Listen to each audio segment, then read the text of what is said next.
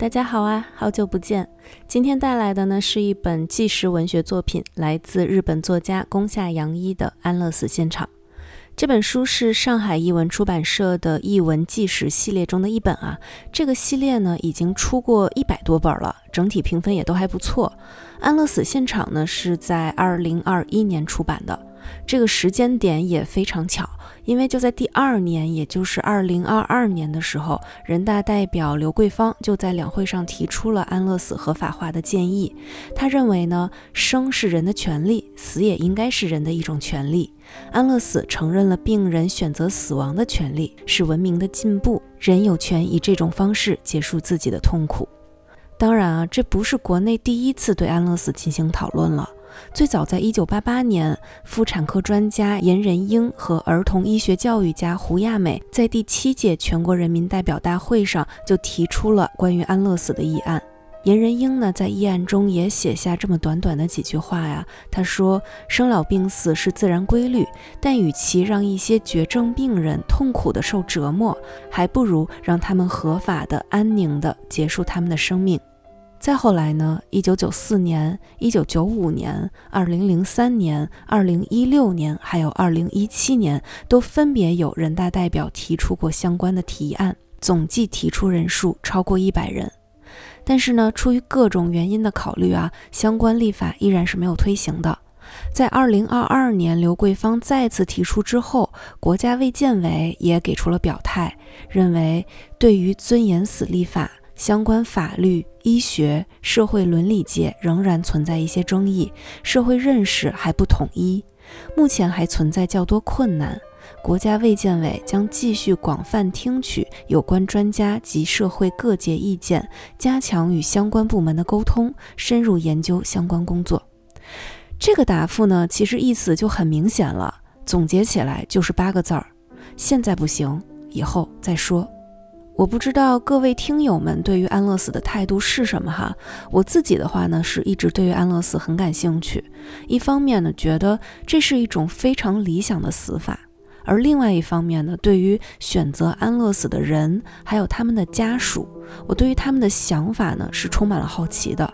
毕竟我们大多数人啊，是在还没有准备好死亡的时候就已经死掉了。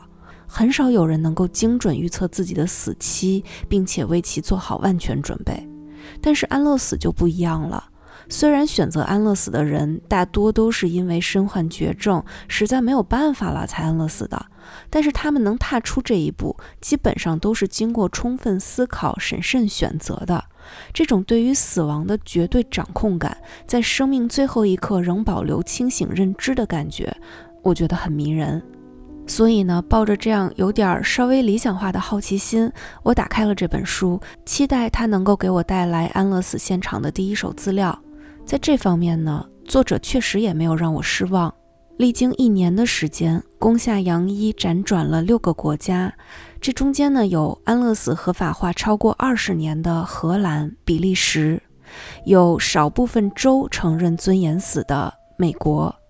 也有在写书过程中，安乐死从非法转变为合法的西班牙，还有和我国一样，至今都没有推进安乐死立法的日本。作者呢，采访了安乐死协会的成员、执行安乐死的医生、选择安乐死的人，还有他们的家人，其中也包含了对安乐死的支持还有反对这两种不同的声音，以及作者本人的一些思考。所以啊，如果有和我一样对于安乐死很感兴趣的朋友，那么是很值得翻一翻这本书的，因为可以把它当成一本案例集来看啊。不过呢，如果你追求的是阅读一本书的快乐，对于文字的美感和思考的深度有一些要求，那么看这本书可能是会失望的，因为作者真的写的有点一般。我自己在看的时候呢，就会频繁吐槽。心想，这么棒的题材，这么好的采访对象，为什么呈现出来的效果就这样呢？怎么说呢？基本上那个感觉就是小白文笔加上流水账记事，整体来看啊，就只有作者的一些观察，没有任何的深入分析，看了觉得很不过瘾。很偶尔的时候，作者会写到某一个可以深入探讨的话题，但是往往呢，他都会用一句。果然西方人和日本人的想法不一样啊，就给糊弄过去了，真的很让人生气。所以呢，今天我也不会完全按照这本书的内容来介绍，而是会参考书中的案例和数据，然后用自己的思路整理一下安乐死的历史、安乐死在全球范围内的现状，以及关于安乐死比较有争议的几个话题。好，我们先来回顾一下安乐死这个概念到底是从哪儿来的。安乐死的英文呢是 euthanasia，这个词语是来自希腊语，原意是幸福的死亡。简单来说呢，就是当一位病人的病情无法得到有效治疗，并且承受了巨大痛苦的时候，让病人提前在无痛苦的情况下死去的一种手段。虽然目前呢，全球范围内承认安乐死的国家还很少，但其实啊，和安乐死类似的观念和做法，历史是非常久远的。只是当时的安乐死的动机和我们今天的理解大为不同。在古希腊、古罗马时期呢，普遍是允许病人以及残疾人自由辞世的。两千多年前的斯巴达人呢，也是有为了保持民族的整体战斗力和强悍度，把先天有疾病的儿童处死这样一个传统。柏拉图在《理想国》中也说，对于那些身体不健全的城邦，就让其死去。他还说，对于体质不合一般标准的病人，他认为这个他是阿斯克勒比，古希腊的神医，他呢就认为不值得去医治他，因为这种人对于自己和对于国家都没有什么用处。可以说，当时的安乐死远远不是我们今天理解的那个个体的自由选择，而是国家社会按照某种标准，把所谓的不达标的劣质的人的生命评估为没有价值。然后再抛弃掉，把这种观点发挥到极致的就是纳粹。二战时期，希特勒以安乐死的名义杀死了慢性病病人、精神病病人以及犹太人，共计数百万。可以说，这是安乐死在历史上被最大规模的恶意滥用。但也就几乎在同一个时期。一九三五年，英国成立了自愿安乐死合法委员会的组织，现代安乐死运动呢就此正式开始了。再后来，法国、丹麦、挪威、西班牙、瑞典、比利时、意大利、日本等很多国家也都出现了类似的协会，许多人加入到这样的组织中，为一些痛苦的病人和家庭争取安乐死的权利。到了今天呢，包括荷兰、比利时、瑞士、卢森堡、德国、加拿大等在内的一些国家已经把安乐死合法化了，而美国的一些州也已经实现了安乐死的合法化。不仅如此啊，世界各地甚至出现了一些前所未见的安乐死设施。比如说，瑞士的研究人员开发了一种安乐死胶囊机，是一种很小型的，有点像时空穿梭机的那种小棺材。然后它的外观非常的具有科技感，病人呢就不需要再打针吃药了，他只需要躺在胶囊中，按一个按钮，胶囊内就会迅速充满氮气，而氧气的含量会从百分之二十一下降到百分之一。病人的意识会逐渐变得模糊，甚至会出现一些兴奋的感觉，然后很快就会失去知觉，直至死亡。整个过程只需要三十秒。这里呢有一个冷知识啊，就是让人产生窒息感的，并不是缺氧，而是二氧化碳浓度过高。所以当空气中没有二氧化碳，只有纯氮气的时候，人是不会有任何窒息感的。据说是非常舒适的死亡。还有，在二零一六年的时候，英国的设计师乌伯纳斯设计了一款极其疯狂的过山车，由一条角度巨大的陡坡和七个垂直于地面、大小依次递减的圆圈轨道构成。人如果坐着这个过山车走完全程，就会因为迅速失重而导致丧失听觉、视觉，并且随着血液下冲，大脑供氧不足。最终在紧张、刺激和兴奋感中陷入死亡。不过呢，这个过山车的方案还没有被正式批准。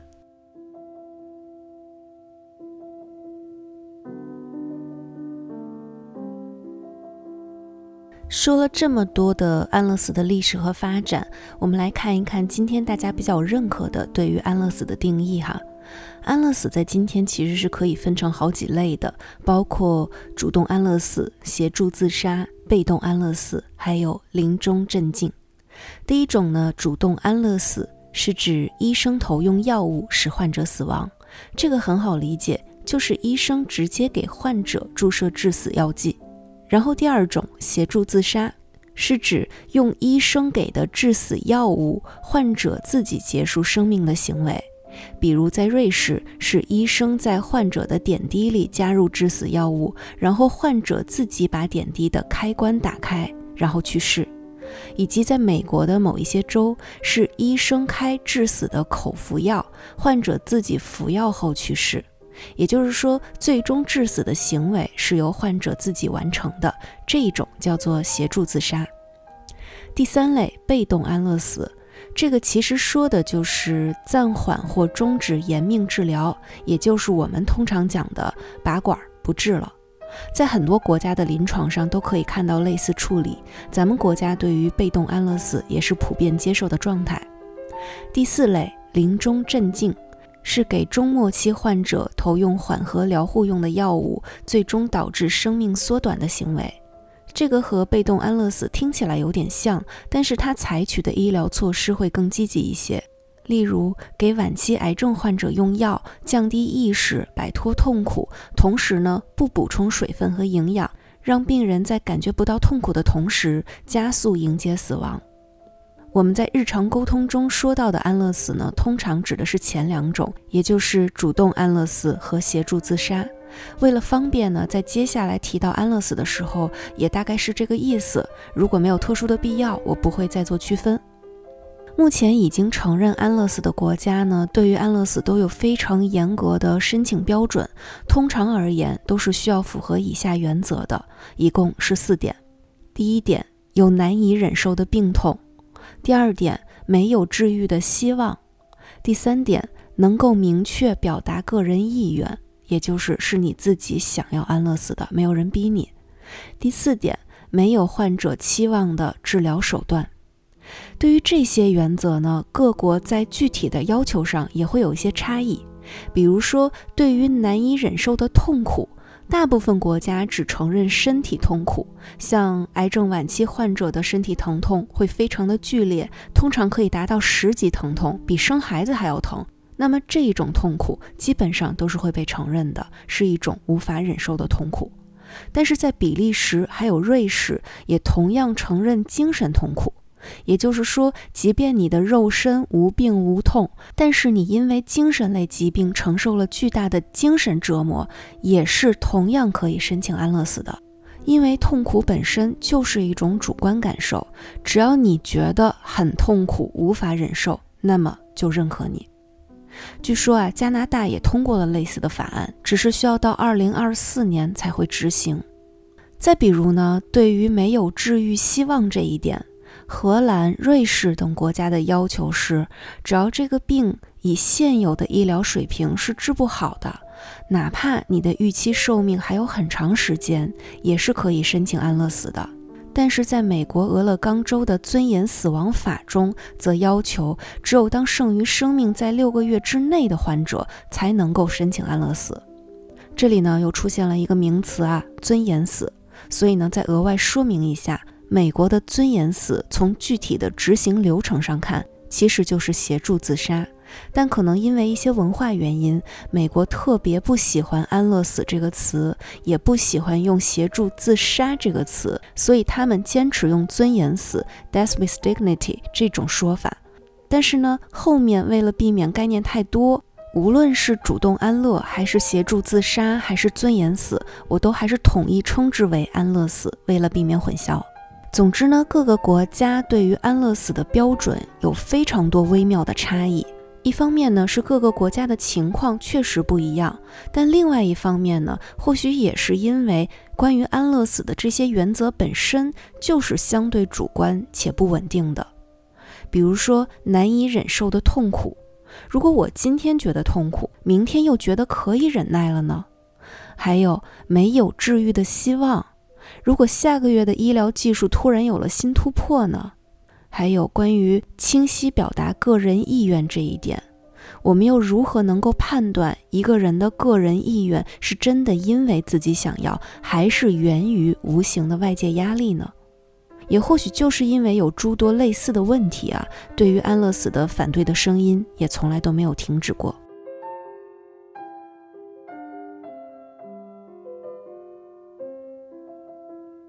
我们来看一看反对安乐死的第一个常见理由，那就是没有用发展的眼光看问题，仅从当前的医疗水平做评估，让患者有可能错过未来的治愈机会。比如曾经被人们认为是必死无疑的艾滋病，现在呢，用抗逆转录病毒的药物，艾滋病也不再是必死的绝症。所以今天看起来无法治愈的疾病，随着医疗水平的发展，没准哪一天就有特效药了。书中呢，关于这一点也提到了两个结局截然相反的例子。第一个是美国俄勒冈州的安妮特·霍尔，她曾经利用该州的尊严死亡法尝试协助自杀，但是经过放疗科医生的劝说，接受了治疗，最终病情被根治。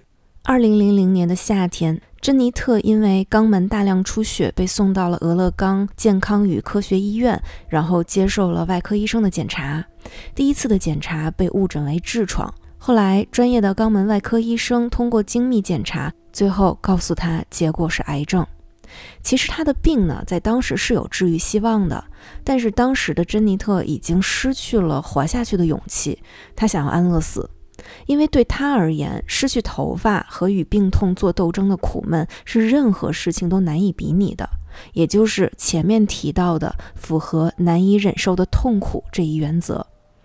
不过，珍妮特的放射科医生斯蒂文森反复地劝说他，让他不要放弃治疗，还用出了几乎是对付所有作为母亲的女性的杀手锏，那就是跟他说：“您不想看到您儿子从警察大学毕业吗？”您不想参加您儿子未来的婚礼吗？珍妮特呢也被他说动了。后来他又纠结了很久，也咨询了其他医生的建议。其他医生的反馈大概是说，如果你还不赶紧治疗，寿命就只剩下半年到一年了。因为俄勒冈州的法律是要求预期寿命不超过半年才可以执行安乐死，所以呢，如果珍妮特继续拖延，就真的符合安乐死的标准了。还好啊，珍妮特后来还是同意继续接受治疗，虽然过程非常的辛苦，中途也因为血液指标恶化而停止过，但是最终她还是成功击败了癌症，并且在十几年后依然健在。通过这个例子啊，我们就会发现，能否治愈这个标准其实是非常含糊的，它取决于当前的医疗水平、医院能够提供的医疗技术以及医生自己的主观判断。虽然中间会通过主治医生确诊、第三方医生综合判断的多层流程，但其实中间的尺度仍然是很难拿捏的。关于这一点呢，劝说珍妮特坚持治疗的那一位史蒂文森大夫他说：“拒绝治疗之时就是终末期。”这句话反过来的意思就是，只要坚持治疗，就总可能会有希望。作者在书中也总结了大量对于安乐死持保留意见的医护人员的态度。他们的观点是：要说安乐死哪里可怕的话，那就是哪怕只有百分之一的可能性，或许患者都会幸运地战胜晚期疾病，恢复健康。第二个例子呢，发生在日本，一九九八年的神奈川县川崎市。患有支气管哮喘的五十八岁男性患者土井孝雄，继镇静剂后被投用肌肉松弛剂苯可松，停止了呼吸。当时的主治医生是呼吸内科经验丰富的部长须田结子。四年后的二零零二年，他因为杀人罪被起诉。在并不认可安乐死的日本。须田节子是医疗界唯一一名因安乐死被起诉，最终上诉到最高法院的医生。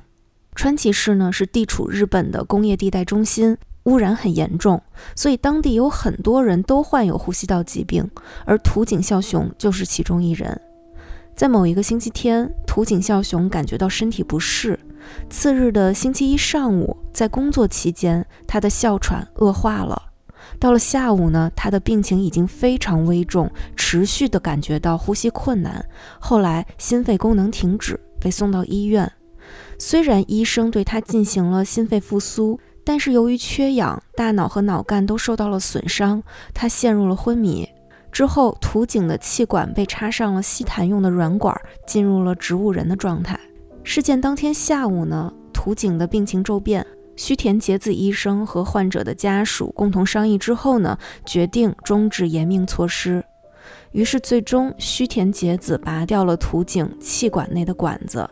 然而这个时候，土井的身体发生了意料不到的反应，他上身打挺，开始挣扎。于是须田节子向土井的静脉里注射了三瓶速棉胺，但是土井还是显得非常的痛苦。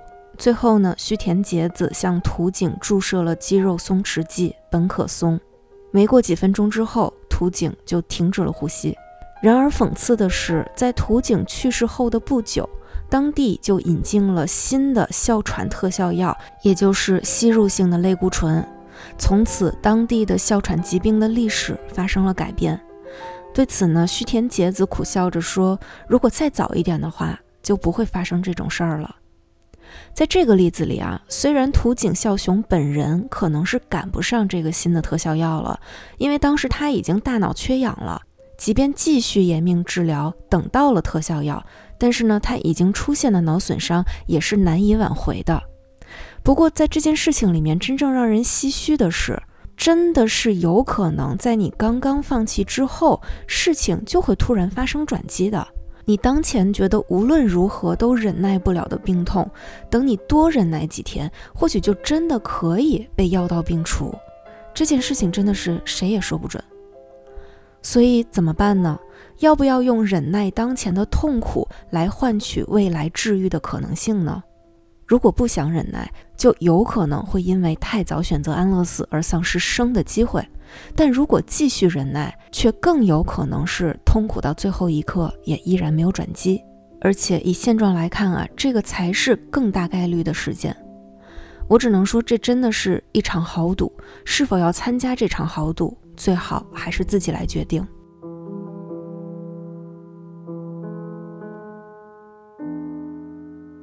还有一个常见的反对安乐死的理由是，活着是一种道义，是一种责任。这个呢，在东西方又有各自不同的论点。比如说，在西方，反对安乐死的大多是宗教机构或基督教系的政治机构，因为只有神能主宰人何时生、何时死，以及如何去死。所以，自己寻死是剥夺了神的权威。而在集体主义文化下的东方社会，很多人活着也并不仅仅是为了自己，而更多是为了家人。所谓身体发肤受之父母，又怎么能因为病痛而选择安乐死呢？不过呢，无论是东方还是西方，这两种反对的逻辑，其实都已经在以自己的方式被慢慢解构了。先看一下西方啊。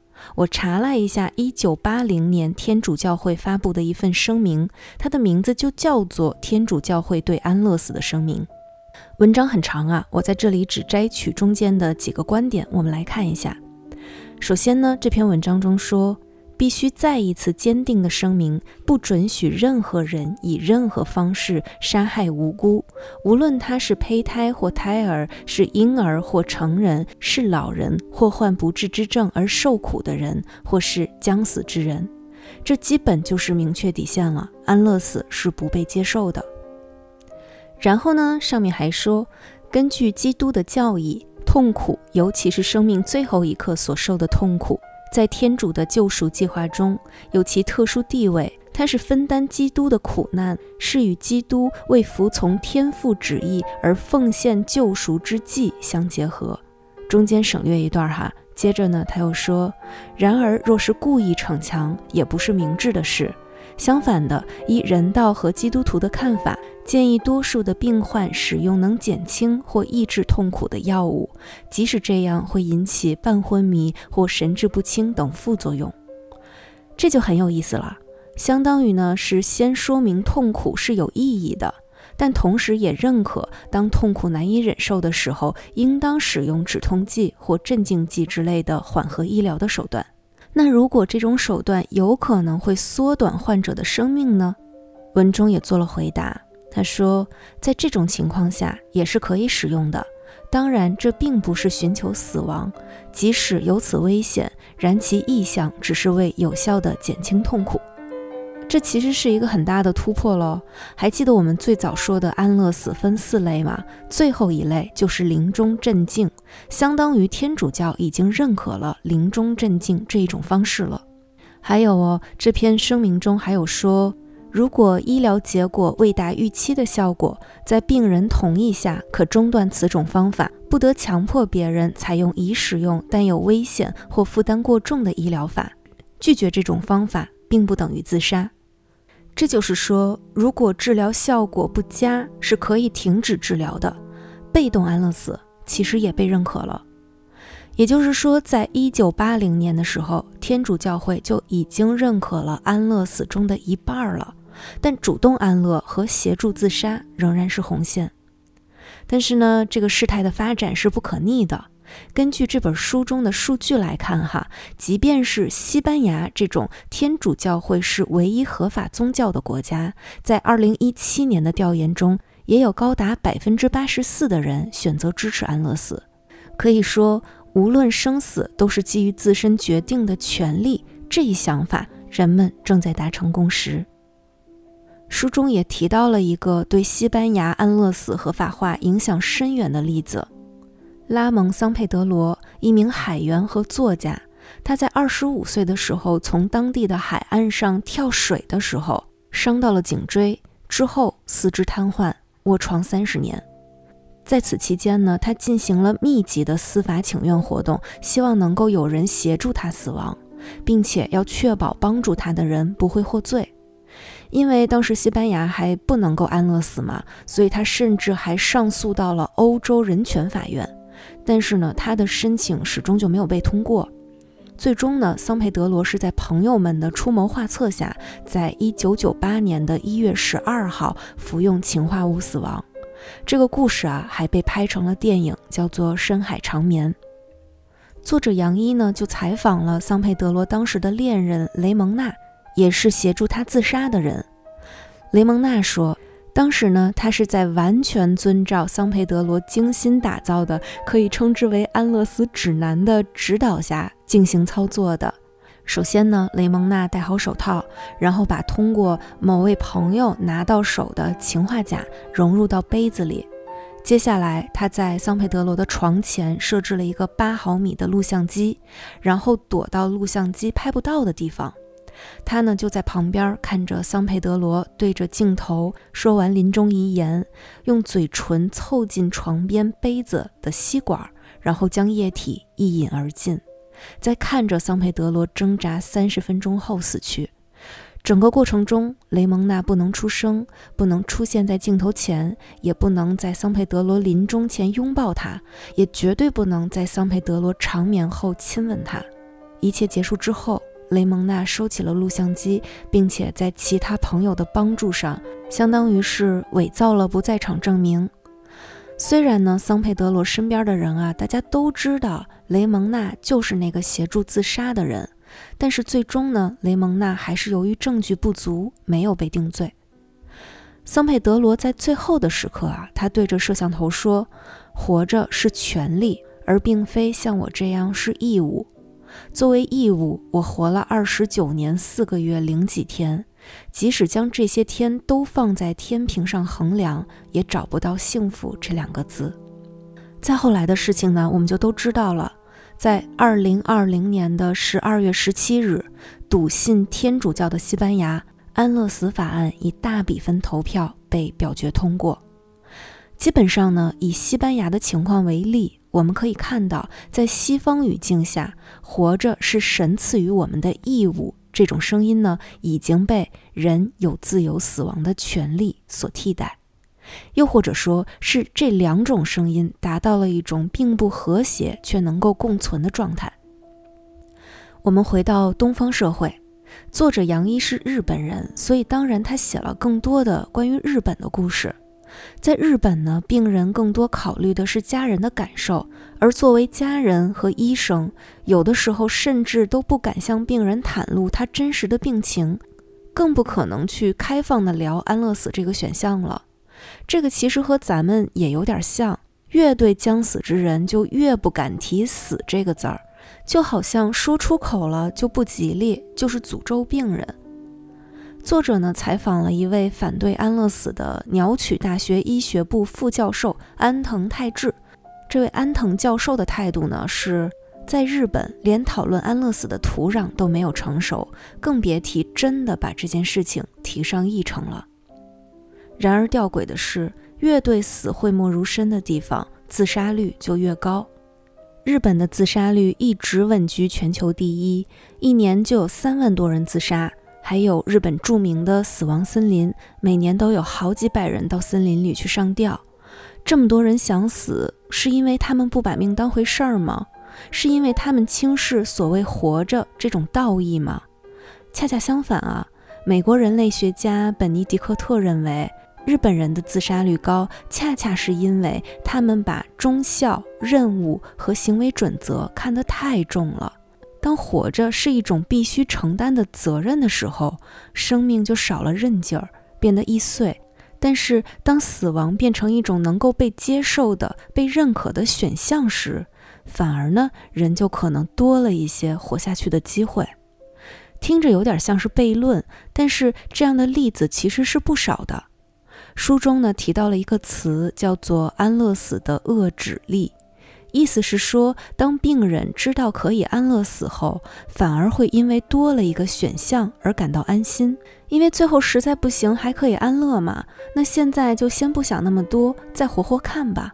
抱着这样的想法去申请了安乐死，但最后迎来自然死亡的人，其实大有人在。在很多文学作品中也有类似的例子啊，比如金阁寺中的沟口。下定决心要自杀之后呢，反而觉得寺院生活变得轻松。一想到金阁寺最终总会被烧掉，那些难以忍受的事物也容易接受了。在黑塞的《荒原狼》中也有更为深入的描写。哈里哈勒的笔记中写道：“只要打开太平门，就是死亡之门，就能逃走。”许多自杀者都从这种想法中获得非凡的力量。五十岁生日这一天，他允许自己自杀。他和自己约好，这一天他可以视当日的心情决定自己是否走入太平门。无论他正经受疾病、贫困的折磨，还是经历遗憾和痛苦，一切都了如指掌。最多只需忍受几年、几个月、几天，日子会一天比一天少。这样一想。他轻易就承受了过去那些长久深刻的折磨他，甚至令他痛至深处的不幸。好的，这一趴有点太长了。总之呢，我们回到反对安乐死的理由：活着是一种道义。这种说法本身其实是没有问题的，人都有活着的时候需要去承担的责任。但是呢，我们无论从西方的还是东方的例子来看，身处绝境的人其实都需要从原本密不透风的道义之墙上撕开一道口子，看到另一个选择的可能性。你不给他撕开这道口子，他就有可能会采用更激烈的方式，直接撞墙身亡了。而从我个人的观点来看呢，当然也是百分百赞同死亡权利的。毕竟没有人能帮我活着，那就没有人能决定我想怎么死。如果真到了那一天，除非有人能真正替我承担最后那份痛苦，否则就没有资格干涉我想要如何结束。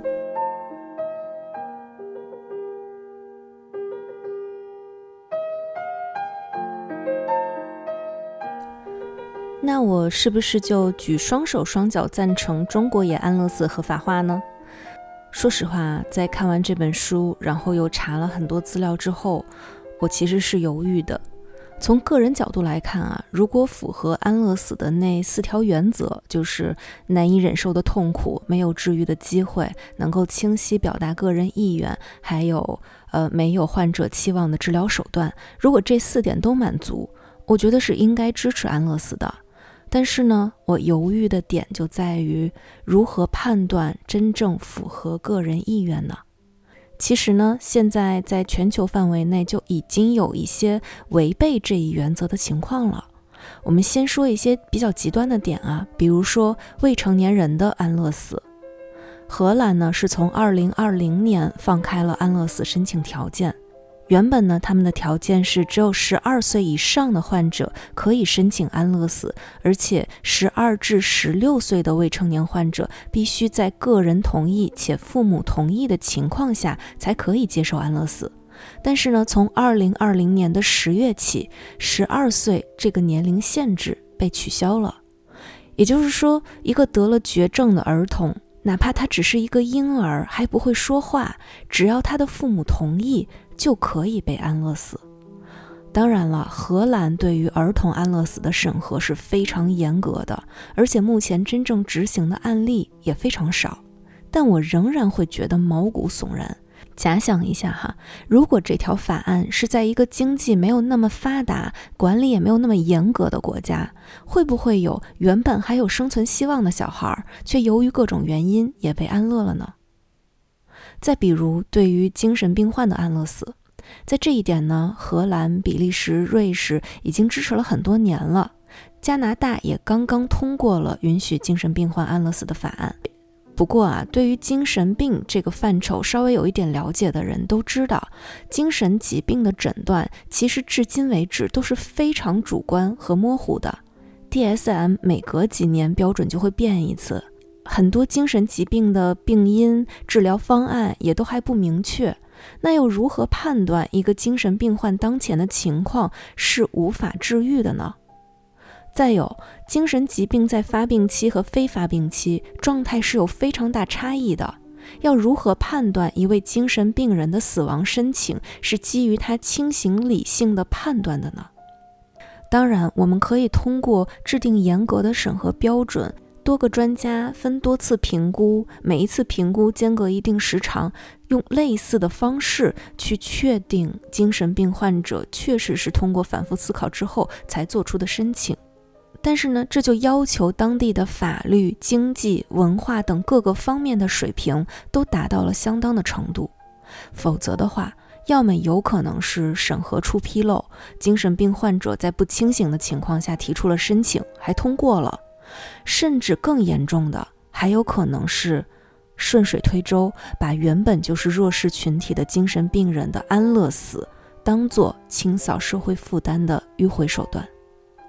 即便不是上述这些极端情况啊，就是一个普通的患绝症的成年人提出安乐死申请，我们就真的能够确定这是他的个人意愿吗？其实也不好说。作者采访的安藤泰治教授就说过，安乐死虽然被“死亡是自己的私事，所以应该由自己决定”这种思想所支撑，但是在日本，就连自己的生活方式自己都决定不了。他的这个观点其实很有意思啊，我理解一下他的话，其实想要表达的是，一个人如果无法决定自己怎么活着，就无法真的决定自己要怎么去死。安藤还举了一个扎心的例子啊，他说，公司职员不行使法律权利带薪休假，即使过劳死，也要为公司服务。员工的自愿加班，就真的是自愿吗？那么，我们再结合到安乐死的场景，如果一个绝症患者面前摆着两个选项，一个是倾家荡产，五年存活率百分之十，另一个是立刻安乐死，给家人留一点钱。换作是你，你会选择哪一个呢？以及我们把视线再放宽一点，比如说就咱们国家而言，一个日渐老龄化的社会，如果在还没有健全的养老福利和养老制度的情况下支持了安乐死，那么会不会出现，即便没有绝症的老人，由于各种现实因素，哪怕是钻空子，也要努力让自己符合安乐死的标准呢？所以，每一个自愿的背后，都裹挟了多少说不出口的不情愿呢？以及从医疗、法治、伦理、经济等各个层面，我们还有多少路要走，才能够做好准备，迎接真正理想中的安乐死合法化呢？好吧，想到这些，我已经愈发混乱了。今天就先分享到这里。如果你有什么关于安乐死的想法和观点也欢迎在评论区留言。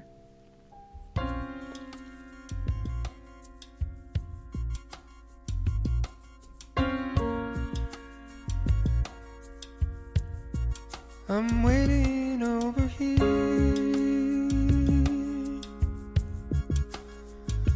just to see